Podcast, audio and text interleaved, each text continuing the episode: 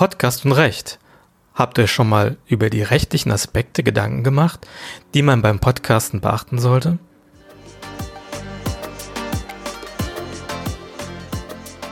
Wenn das nicht der Fall ist, kann dir diese Folge meines Podcasts Recht.einfach.erklärt Orientierung geben. By the way, der Begriff Podcasting wurde zum ersten Mal 2004 vom Journalisten Ben Hammersley in einem Artikel der The Guardian verwendet. Doch nun zurück zu den rechtlichen Aspekten. Für diese Folge habe ich Dr. Stefan Eldenberg eingeladen. Er ist Fachanwalt für gewerblichen Rechtsschutz und hat auf der Social Media Week in Hamburg in diesem Jahr einen Vortrag zum Thema Podcast und Recht gehalten.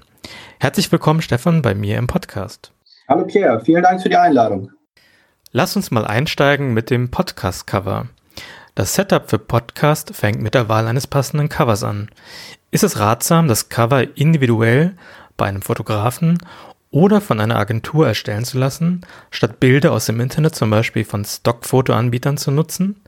Wie groß schätzt du bei der Verwendung von Bildern aus dem Internet das Risiko, abgemahnt zu werden? Sofern man die Möglichkeit hat, ähm, sollte man in der Tat die Bilder individuell beauftragen lassen. Das hat äh, für mich als Nutzer den Vorteil, dass ich mir bei einem Fotografen, äh, den ich kenne und mit dem ich äh, in persönlichen Kontakt bin, sicher sein kann, dass er auch der Urheber der Bilder ist und mir als Urheber die Rechte an den Bildern auch überträgt.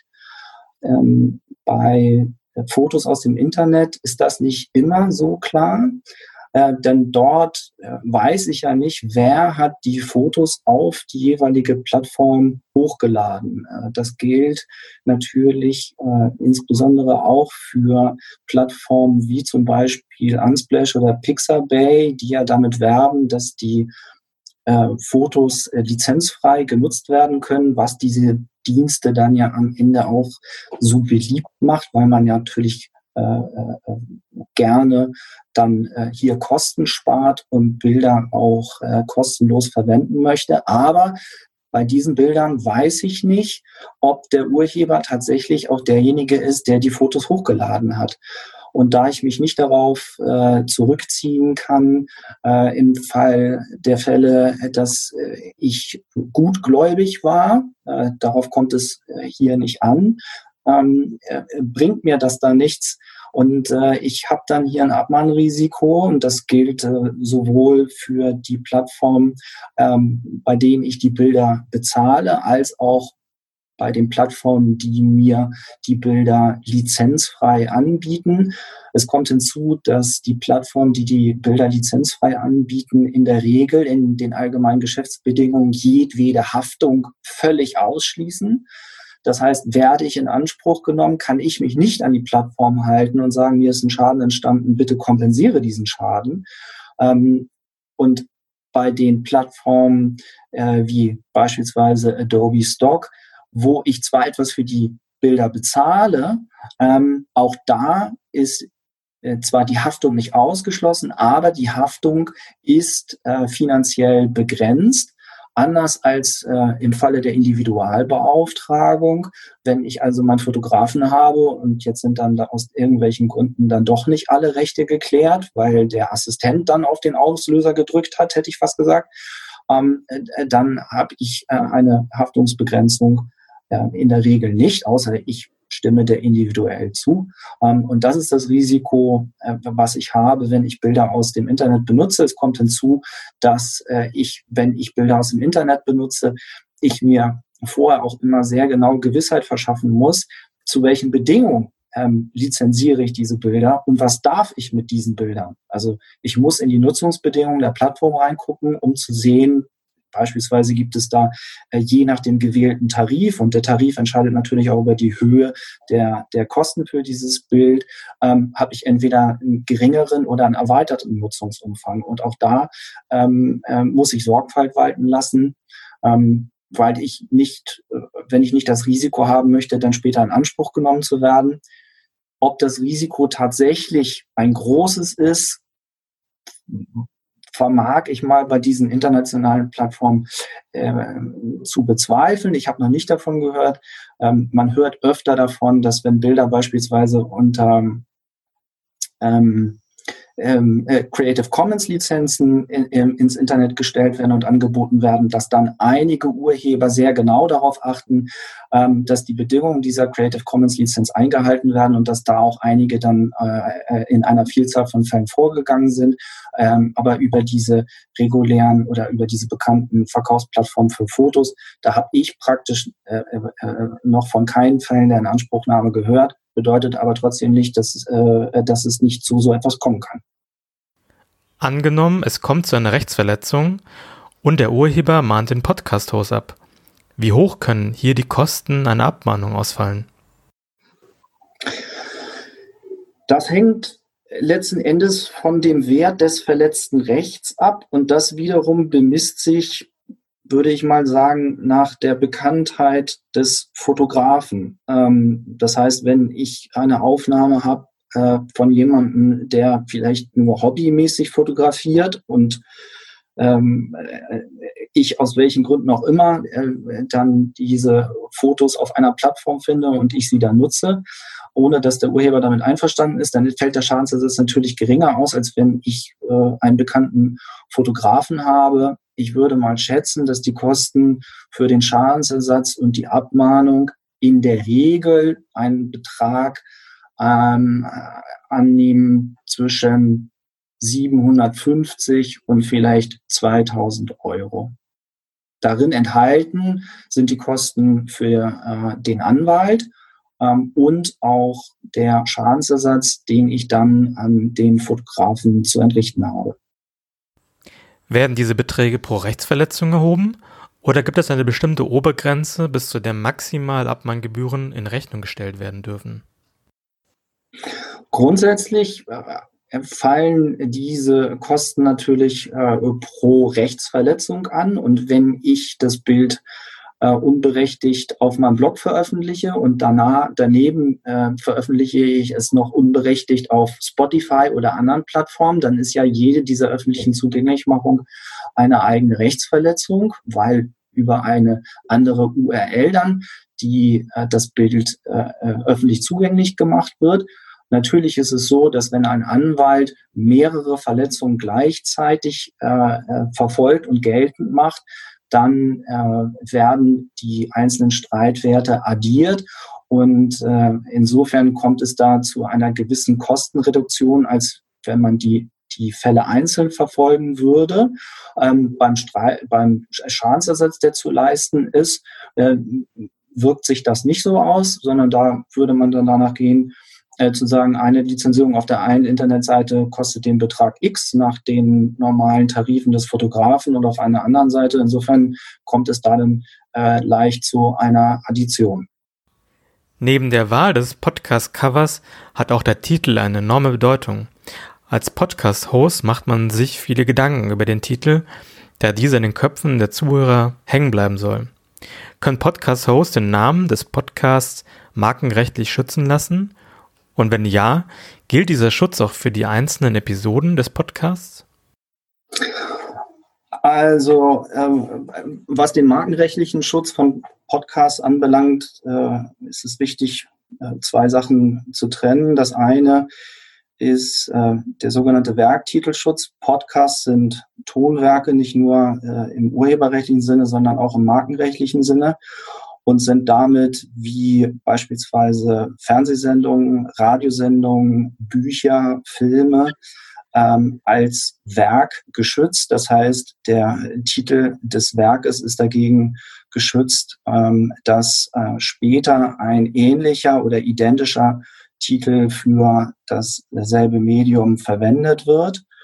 Ähm, die, die Titel haben die Funktion oder der Werktitel hat die Funktion, dass ich halt ein Pod aus der Vielzahl der Angebote, um jetzt hier mal beim Podcast zu bleiben, einen Podcast von einem anderen unterscheiden kann. Deswegen heißt es im 5 Absatz 3 Markengesetz auch, Werktitel sind die Namen von dann unter anderem Tonwerken. Ähm, das ist also der der Werktitel, der mir als Podcaster äh, schon mal einen Schutz gewährt. Da muss äh, ich auch nicht äh, zum Deutschen Marken- und Patentamt wie bei der Marke ähm, und mir etwas eintragen lassen, sondern der Werktitel ist mit der Benutzungsaufnahme bereits äh, geschützt. Und das andere ist äh, die Marke und die Marke dient ja als Herkunftshinweis. Das heißt, dass der Verkehr darüber ähm, informiert wird, aus welchem Hause äh, letzten Endes die äh, Ware, die angebotene Ware oder Dienstleistung stammt. Ähm, der Stern ist zum Beispiel der Titel ähm, und äh, die äh, ist gleichzeitig auch in dem Fall auch eine Marke und weist auf Gruner und Ja als, äh, als äh, äh, Herkunftshinweis hin. Ähm, ähnlich ist es auch bei der sozusagen bei der Tagesschau. Das ist zum einen der Titel, aber gleichzeitig auch der Herkunftshinweis auf die äh, ARD. Und ähm, äh, beim Werktitelschutz ist es äh, Voraussetzung, dass wir einen unterscheidungskräftigen Titel haben, ähm, damit der Titel seine Namensfunktion äh, äh, ausüben kann. Das heißt, der Titel, den ich mir suche für meinen Podcast, der darf nicht glatt beschreibend sein. Also äh, der Koch, also der, der, der Koch-Podcast oder der Literatur-Podcast oder das wären halt Beispiele für glatt beschreibende Titel, wo der Verkehr äh, nur eine Beschreibung dessen versteht, was in dem Podcast vorkommt, aber äh, den, den, den Titel dann nicht zur Unterscheidung auffassen wird. Ähm, anders ist es beispielsweise bei, bei deinem Titel hier recht einfach erklärt. Ja, ich erkenne, es gibt eine Bezugnahme zum Recht und es wird wahrscheinlich auch um etwas Rechtliches gehen, aber es ist halt nicht einfach nur der Rechtspodcast. Und dieses Minimum an Unterscheidungskraft, das sollte der Podcast-Titel haben, äh, damit er dann auch rechtlich geschützt ist. Und wie gesagt, die, äh, der Schutz entsteht dann halt mit Benutzungsaufnahme. Ich muss nichts weiteres tun, sondern ab dem Zeitpunkt, wo ich mit meinem Titel live gehe, bin ich halt dagegen geschützt, dass nach mir jemand einen identischen oder ähnlichen Titel für einen anderen Podcast benutzt. Was auf der einen Seite für mich wirkt, wirkt aber natürlich auf der anderen Seite gegen mich. Ich muss mich halt vergewissern, dass es nicht schon bereits einen Podcast mit einem identischen oder ähnlichen Titel gibt, der von einem anderen schon benutzt wird, weil ich in diesem Moment dann dessen Rechte verletze. Okay, also wenn ich das richtig verstanden habe, ist es so, dass sobald die Voraussetzungen vorliegen, dass sich mein Titel des Podcasts von anderen Podcast-Titeln wesentlich unterscheidet, dann entsteht dieser Werktitelschutz automatisch Kraft Gesetzes. Das heißt, der Podcast-Host muss nichts mehr weiter tun. Ist das korrekt? Genau, das äh, ist in dem Fall nicht notwendig. Ähm, hat halt den, den Vorteil für den Nutzer, ähm, dass auch in diesem Zusammenhang mit dem Rechteerwerb keinerlei Kosten für ihn entstehen. Wie sieht es mit dem Design des Podcast-Covers aus? Gibt es Möglichkeiten, das Design markenrechtlich schützen zu lassen? Ja, ähm, da kommen wir jetzt zu der äh, bereits angesprochenen Marke. Ich kann mir das äh, nicht nur den, den, äh, also das Design des Podcasts das, das Logo sozusagen kann ich mir als Wortbildmarke schützen lassen. Ich kann mir theoretisch auch nur den äh, Titel des äh, Podcasts auch als äh, reine Wortmarke schützen lassen, sofern er dann wieder hinreichend äh, unterscheidungskräftig ist. Das bekommt eine Bedeutung dann, wenn ich später vorhabe, auch andere Waren und Dienstleistungen anzubieten unter diesem Titel, die ähm, aber nichts mehr mit dem Podcast zu tun haben oder die über diesen hinausgehen. Ähm, man kennt das vielleicht von ähm, bekannten Podcastern, äh, die beispielsweise einen Motivationspodcast haben oder einen äh, Finanzpodcast und dann irgendwann anfangen, zu diesem Podcast beispielsweise Seminare oder Coachings anzubieten.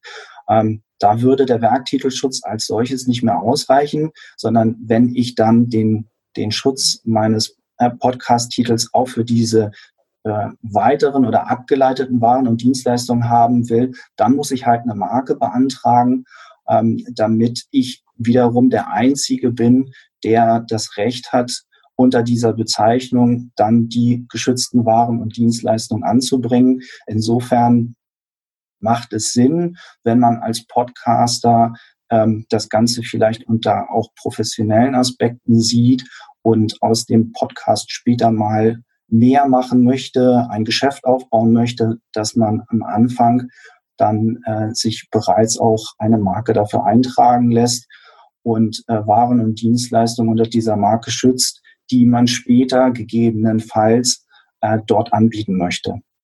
Und wie muss der Titel beschaffen sein, damit ich diesen als Marke eintragen lassen kann? Ähm, es ist so ähnlich wie beim Werktitel, wobei im Markenrecht die Anforderungen an die Unterscheidungskraft noch strenger sind. Ähm, es muss ein Titel sein, der halt äh, vom Verkehr nicht als Beschreibung des Inhalts verstanden wird, sondern als Hinweis auf äh, Herkunftshinweis heißt es im Markenrecht immer als Hinweis auf den Hersteller, ähm, von dem äh, dann die Ware oder Dienstleistung stammt. Insofern äh, sollte man sich, soweit es geht, von rein beschreibenden äh, Angaben lösen und dem Ganzen ein gewisse individuelle Prägung geben. Ähm, möchte man das nicht machen, möchte man bei besprechenden Begriffen bleiben, dann empfiehlt es sich tatsächlich eine Wortbildmarke einzutragen, wobei man sich dann darüber bewusst sein muss, dass der Schutz der Marke letzten Endes auf die grafische Ausgestaltung des Logos oder der geschützten Wortbildmarke beschränkt ist und nicht äh, sich auf äh, das geschützte, den, geschützten Wortbestandteil ähm, erstreckt. Gibt es Möglichkeiten, sich bei der Wahl des Titels inspirieren zu lassen? Zum Beispiel, indem man in das Markenregister reinschaut? Ja, auf jeden Fall. Ähm, das sollte man äh, ähnlich wie beim Werktitel auch. Äh, ich habe es ja gerade schon erläutert. Man muss aufpassen, dass man nicht prioritätsältere Rechte verletzt. Ähm, sollte man das auch äh, im Bereich der Marke machen, wenn man wie gesagt, eine Marke anmeldet, muss man sich und sollte man sich vergewissern, dass man nicht eine identische oder ähnliche Bezeichnung verwendet ähm, für, für die beanspruchten Waren und Dienstleistungen wie ein anderer, der schon äh, äh, vor einem entsprechende Marke eingetragen hat. Das äh, Deutsche Marken- und Patentamt ähm, bietet auf seiner Internetseite dafür eine äh, äh Recherchemöglichkeit an ähm, ist eine Eingabemaske vorhanden und mittels dieser Eingabemaske kann man äh, sich einen ersten Überblick verschaffen, ähm, ob es äh, zumindest identische Marken gibt, die dort eingetragen sind äh, bei der Markenrecherche. Sofern man sie dann selber macht und nicht in Auftrag gibt, sollte man vielleicht dann auch mit ein bisschen Fantasie an die Sache rangehen und nicht nur seine, äh, seinen Begriff, den man als Marke schützen lassen möchte, eingeben, sondern vielleicht auch etwas was phonetisch ähnlich klingt, weil Marken ähnlich wie Werktitel ja nicht nur gegen eine identische Verwendung, sondern auch gegen eine ähnliche Verwendung geschützt sind. Und da spielt im Markenrecht eigentlich immer die Musik äh, im Falle der Ähnlichkeit. Und deswegen, wenn man die Recherche selber macht, nicht nur gucken, ist genau äh, der Titel oder genau die Marke, die ich eintragen möchte, gibt es die schon, sondern ich muss halt mir überlegen, was könnte so ähnlich oder was klingt so ähnlich. Ähm, und das sollte ich dann auch suchen. Im Zweifel ist hier aber vielleicht der Gang zum Anwalt äh, zu empfehlen, ähm, weil der die Recherche dann natürlich doch mit, mit äh, größerer äh, Sicherheit und, und Sorgfalt und Rechtskunde natürlich ausführen kann.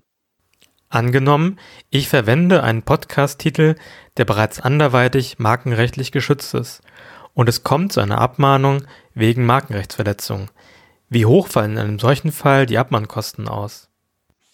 Ja, die Kosten sind im, im Markenrecht dann doch höher als ähm, im Urheberrecht, wie wir es beispielsweise bei den ähm, Fotografen hatten. Also in der Regel haben wir im Markenrecht höhere Streitwerte, höhere Gegenstandswerte. Und das wiederum führt dazu, dass auch die Kosten in dem Bereich für die Abmahnung ähm, höher sind. Ähm, insofern, das sind ja die Unterschiede sind da jetzt nicht gravierend, also natürlich immer abhängig, auch hier wieder abhängig von dem verletzten Recht. Wenn es sich jetzt um einen äh, bekannten äh, Titel oder eine bekannte Marke handelt, an die ich mich vielleicht auch absichtlich so ein bisschen dran gehängt habe, weil ich dachte, na ja, davon kann ich profitieren, ähm, dann äh, kann es da natürlich äh, schnell auch äh, sehr teuer werden. Wie verhält es sich mit dem Inhalt des Podcasts? Ist dieser urheberrechtlich geschützt? Ja, ähm, letzten Endes ist das, würde ich sagen, ähm, der, der Kern der, äh, der Fragestellung, äh, was die rechtliche Seite von Podcasts anbelangt, weil äh, es sich hierbei um ein letzten Endes Bündel von, von urheberrechtlichen Nutzungsrechten handelt. Ähm, das Gespräch, was der Host mit seinem Gast führt, also auch das Gespräch, was wir jetzt führen, ähm, ist in der Regel urheberrechtlich als Sprachwerk geschützt, sowohl die Fragen, die du dir überlegt hast, Pierre, als natürlich jetzt auch meine Antworten. Das heißt, ähm, beide Seiten haben äh, Nutzungsrechte, ausschließliche Nutzungsrechte äh, hinsichtlich der Vervielfältigung und Verbreitung und auch öffentlichen Zugänglichmachung hier jetzt über das Internet. Ähm, und insofern hat, äh, ist es natürlich wichtig, dass ähm, äh, dass der Host sich auch die, äh, die Rechte zur Nutzung von seinem Gast einräumen lässt, in dem Umfang, wie er den Podcast später dann auch mal auswerten möchte. Ähm, zusätzlich kommt hinzu, dass der, dass der Host dann auch der Hersteller der Aufnahme ist und damit dann auch äh, Leistungsschutzrechte hat, also nicht nur als Urheber geschützt ist, sondern auch für die Anfertigung der Aufnahme als Tonträgerhersteller. Und auch da hat er seinen Schutz gegen Vervielfältigung, Verbreitung und öffentliche Zugänglichmachung der Aufnahme.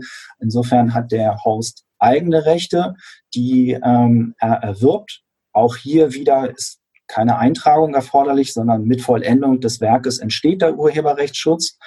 Ähm, und auf der anderen Seite hat aber auch der Gast Rechte und der Host muss sicherstellen, dass er die, sich die Rechte von seinem Gast einräumen lässt in dem Umfang, wie er sie später nutzen möchte. Okay. Also wenn ich dich richtig verstehe, dann ist es so, wenn wir diese Folge abgeschlossen haben, dann gilt der Inhalt unseres Gesprächs als urheberrechtlich geschützt. Allerdings, wenn ich dich richtig verstehe, müssten wir noch zusätzlich eine Vereinbarung treffen, dass ich auch deine Wortbeiträge verwenden kann. Ist das korrekt? Genau. Ähm, dadurch, dass ich dir jetzt natürlich hier freiwillig Rede und Antwort stehe, ähm, ist schon konkludent, auch ohne dass wir jetzt ausdrücklich darüber gesprochen haben, habe ich natürlich konkludent eingewilligt.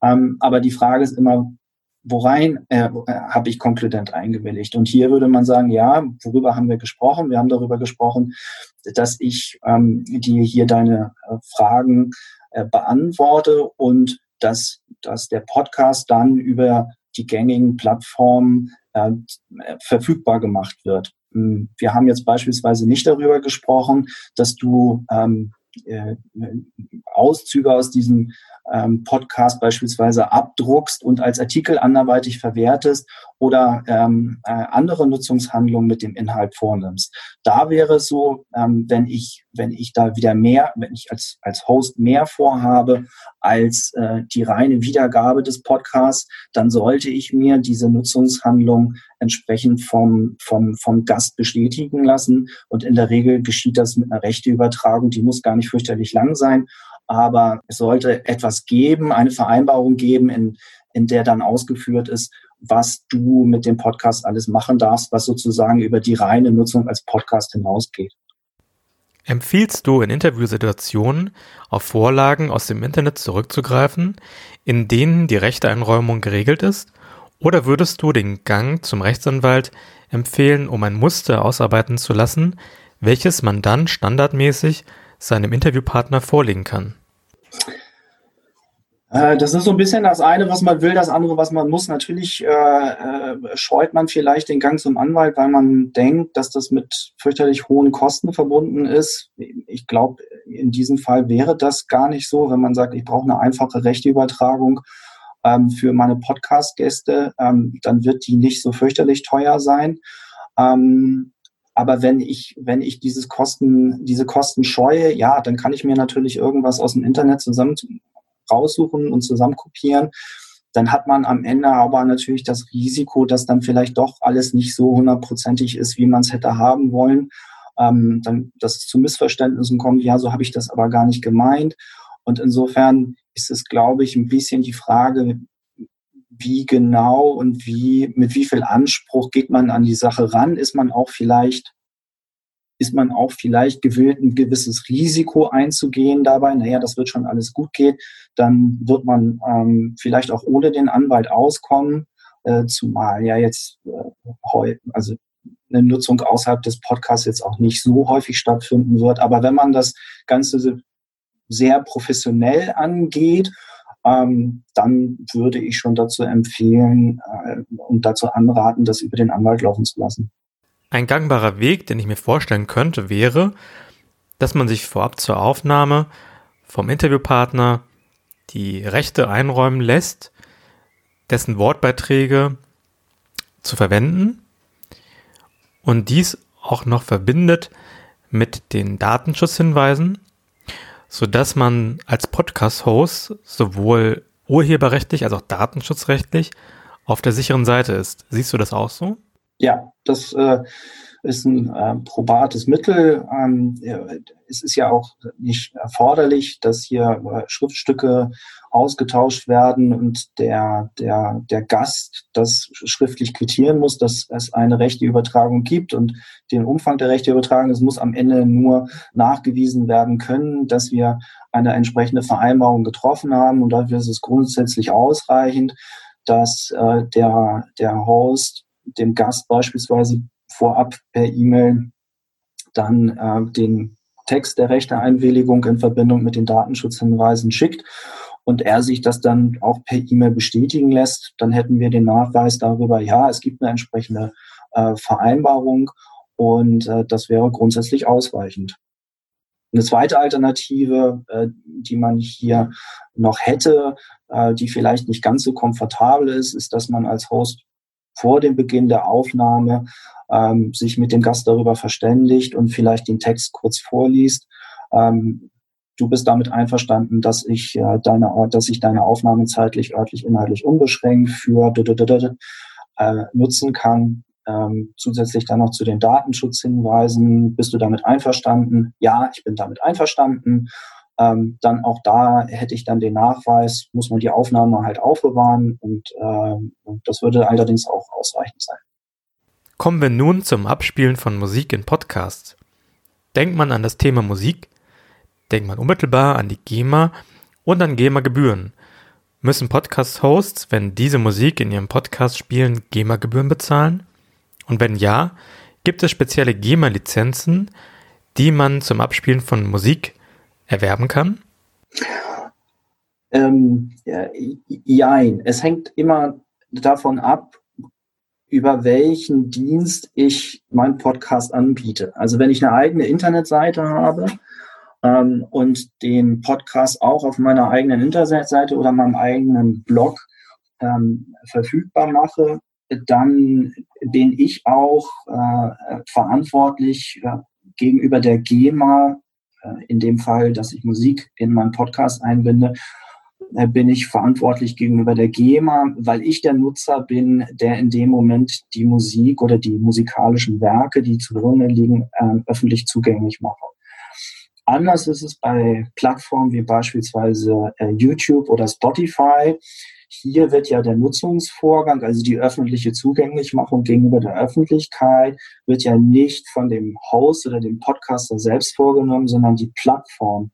Ähm, tut dies und insofern ist auch die Plattform ähm, dann in einer entsprechenden Lizenzierungspflicht gegenüber ähm, der GEMA oder anderen Verwertungsgesellschaften, wobei es wichtig ist zu wissen, hm, und das macht die Einbindung von Musik in Podcasts auch so kompliziert, dass wir ja nicht nur ähm, die, die Urheberrechtsseite haben, also die sozusagen die Rechte an der Komposition und dem, dem gegebenenfalls auch dem Text des Musikwerkes, die ich nutze, sondern ich habe ja auch die Rechte an der Aufnahme. Und die werden ja nicht von der GEMA verwaltet oder die Rechte werden nicht von der GEMA ausgeübt, sondern diese Rechte liegen normalerweise bei den ähm, Tonträgerherstellern, bei den Plattenlabeln. Ähm, Und das wiederum bedeutet, wenn ich Musik nutzen möchte, dann reicht es nicht nur aus. Und um auf deine Frage zurückzukommen, ja, es gibt einen entsprechenden Podcast-Tarif der GEMA. Ähm, äh, das heißt, ich habe die Möglichkeit, wenn ich den Podcast auf meiner eigenen Internetseite anzubieten, dann kann ich mich bei der GEMA melden und dann gibt es bestimmte Voraussetzungen, äh, die auch über die Höhe äh, der, des Lizenzentgelts ähm, dann entscheiden. Aber damit bin ich dann nicht aus meiner sozusagen Verantwortung raus, sondern ich habe dann einen Teil der Rechte geklärt, aber nicht alle. Und das macht die Frage Musik und weil es auch eine Vielzahl von Berechtigten geben kann, macht das die Einbindung von Musik in Podcast grundsätzlich äh, kompliziert. Es gibt Produzenten, Musikproduzenten, die sich darauf spezialisiert haben, ähm, GEMA-freie Musik anzubieten. Das würde dann natürlich auch die entsprechenden Leistungsschutzrechte beinhalten. Das heißt, da bezahle ich dann einen Preis für ein Musikstück, der äh, relativ hoch ist, wo ich aber sicher sein kann, dass ich danach keine äh, Folgekosten habe. Ähm, und äh, so ähnlich wie bei den Fotografen, äh, wo ich auch dazu angeraten habe, ja individuell zu beauftragen, wäre es eigentlich hier auch, wenn man äh, da kein Risiko eingehen will und man Musik benutzen möchte, dann sollte man die sich ähm, entsprechend einkaufen und nicht einfach auf vorbestehende Musik zurückgreifen. Okay. Wenn ich es richtig verstehe, ist es also sinnvoll, entweder GEMA-freie Musik zu verwenden oder es besser gleich sein zu lassen, Musik in Podcasts zu verwenden, da man Gefahr läuft, dass man sich nicht von allen Seiten die entsprechenden Nutzungsrechte einräumen lässt und es dementsprechend zur Abmahnung kommen kann. Genau.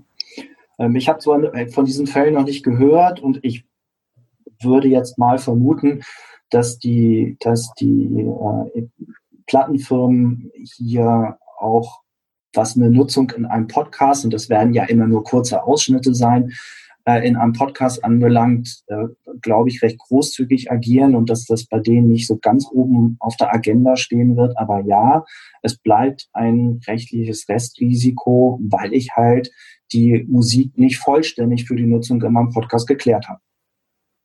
Als nächstes möchte ich mit dir über das Thema Werbung in Podcasts sprechen. In Podcasts hört man oft entweder Werbeblöcke oder man erhält Rabattcodes, mit denen man bestimmte Produkte oder Dienstleistungen günstiger werben kann. Was muss ich als Podcast-Host bei diesen Werbeeinblendungen beachten? Muss ich meine Zuhörer auf Werbung hinweisen? Ja, ähm, das ist unbedingt notwendig. Ähm, es gilt äh, hier nichts anderes als ähm, äh, beispielsweise im Rundfunk oder auch in äh, anderen Medien. Werbung ist vom übrigen Programm zu trennen und zwar erkennbar zu trennen. Mm, das gilt natürlich insbesondere in dem Fall, wenn der Host äh, Werbung entgeltlich schalten äh, lässt, beziehungsweise bei ihm entgeltlich Werbung geschaltet wird, dann bin ich auf jeden Fall verpflichtet, ähm, Werbung und Programm voneinander zu trennen. Und das kann man im Podcast selbst natürlich so ein bisschen machen wie im Radio durch akustische Signale ähm, oder indem man die Werbung dann akustisch anders unterlegt. Ähm, aber ja, es ist äh, erforderlich, es ist rechtlich erforderlich, es droht dann nicht nur ähm, eine Abmahnung von Seiten von Mitbewerbern, von anderen Medienanbietern und Podcast-Anbietern, sondern in dem Fall droht dann auch noch äh, eine Abmahnung von äh, Verbraucherschutzverbänden, wie beispielsweise der, Verbraucherzentrale, die dagegen vorgehen konnten, könnten. Und auch in den, den, den Show Notes ähm, ist es erforderlich, wenn ich beispielsweise Verlinkungen zu äh, bestimmten Produkten dann anbiete, dann müssen auch die als Werbung gekennzeichnet sein. Wichtig in dem Zusammenhang, und das mussten die Influencer jetzt äh, relativ schmerzhaft lernen, ist, dass ich werben kann, auch wenn ich keine Gegenleistung dafür erhalte. Ähm, es ist also nicht zwangsläufig so, dass ich immer nur eine Werbung habe und Werbung kennzeichnen muss, wenn ich etwas dafür bekomme, sondern auch wenn ich nichts dafür erhalte, man aber davon ausgeht, dass es jetzt nicht mehr darum geht, ähm, redaktionell zu berichten über die Produkte beispielsweise des, des Gastes, was der so macht und was der anbietet, dann habe ich natürlich als Host die Möglichkeit, mich auch durchaus positiv damit auseinanderzusetzen und positiv darüber zu berichten. Ähm, aber wenn irgendwann sozusagen das Ganze kippt und das jetzt nur noch in, in reine Lobhudelei ähm, ausartet und man das Gefühl bekommt, es geht hier nicht mehr um objektive, vielleicht auch positive Berichterstattung, sondern es geht hier einzig und allein darum, die Produkte ähm, des Gastes ähm, anzubieten und zu bewerben, dann ist das auch Werbung, auch wenn ich dafür kein Entgelt erhalte. Und ein Indiz, so ist es zumindest auch bei den Influencern, ein Indiz dafür sind dann auch entsprechende Verlinkungen in den Show Notes auf die Produkte ähm, und Angebote des Gastes. Und da sollte man dann doch äh, Vorsicht walten lassen. Ich habe zwar noch keinen Fall, äh, von keinem Fall gehört, in dem es hier zur Abmahnung gekommen ist, aber das ist nicht auszuschließen, ähm, dass sich die, die Verbraucherschutzverbände dann vielleicht auch diesem Thema irgendwann mal zuwenden werden. Wie sollte man diese Werbehinweise optimalerweise im Podcast unterbringen? Kann man diese beispielsweise in die Beschreibung der jeweiligen Podcast-Episode aufnehmen? Also wie ich gerade sagte, im Podcast selber ist eigentlich dafür ausreichend, dass ich dass ich eine Erkennbarkeit habe, was ist Programm und was ist Werbung. Ähm, und äh, das bietet, äh, es bietet sich halt an, äh, dass entweder kann man sagen, okay, jetzt kommt eine kurze Werbeunterbrechung. Äh, man kann genauso gut äh, ein bestimmtes akustisches Signal äh, benutzen, irgendein Klingeln oder ein anderes Signal, um dem Zuhörer klarzumachen, okay, das war Programm, und jetzt kommt Werbung und am Ende der Werbung kommt wieder ähm, ein akustisches Signal und dann weiß der Zuhörer, okay, das, was jetzt kommt, ist wieder Programm. Warum? Was ist der Hintergrund? Ähm, der Zuhörer nimmt, äh, nimmt das Programm natürlich ähm, viel ähm, äh, äh, widerspruchsloser entgegen und auf, als wenn er weiß, dass es sich hierbei um vielleicht auch versteckte Werbung handelt. Das heißt, dem Programm und dessen Inhalt, ähm, dem glaube ich erstmal, dass hier objektiv berichtet wird und dass hier versucht wird, mich tatsächlich objektiv ähm, über bestimmte Dinge zu informieren. Und äh, da bin ich halt anders, als wenn ich weiß, okay, es geht um Werbung, dann stehe ich dem Ganzen schon etwas reservierter gegenüber und nehme das jetzt auch vielleicht nicht alles für bare Münze. Und aus dem Grund soll halt der, der Zuhörer, soll der Verbraucher geschützt werden in dem Zusammenhang, ähm, weswegen es so wichtig ist und weswegen es auch gesetzlich ähm, erforderlich ist, Werbung und Programm voneinander zu trennen. Wie man das am Ende macht, das ist gesetzlich nicht zwangsläufig vorgeschrieben, jetzt hier im Podcast selbst. Ähm, wenn wir auf ähm, die Shownotes äh, beispielsweise oder die Hinweise auf der Internetseite zu sprechen kommen und ich da entsprechende Verlinkungen anbiete, insbesondere wenn es sich um entgeltliche Werbung handelt, die geschaltet wird, dann sollte man entweder das Wort Werbung oder Anzeige nehmen. Ähm, man sollte nicht keine Begriffe verwenden wie beispielsweise sponsored, weil die nicht hinreichend klar sind. Ähm, das ist natürlich immer vielleicht ein bisschen unschön und vielleicht möchte man das nicht, aber je, je klarer man da, äh, je klarer man da ist äh, äh, durch die Verwendung von Anzeige oder Werbung, ähm, desto äh, geringer ist das Risiko, dass man hinterher in Anspruch genommen wird. Einige Podcaster betreiben den Podcast mit einer weiteren Person. Was muss ich hierbei beachten?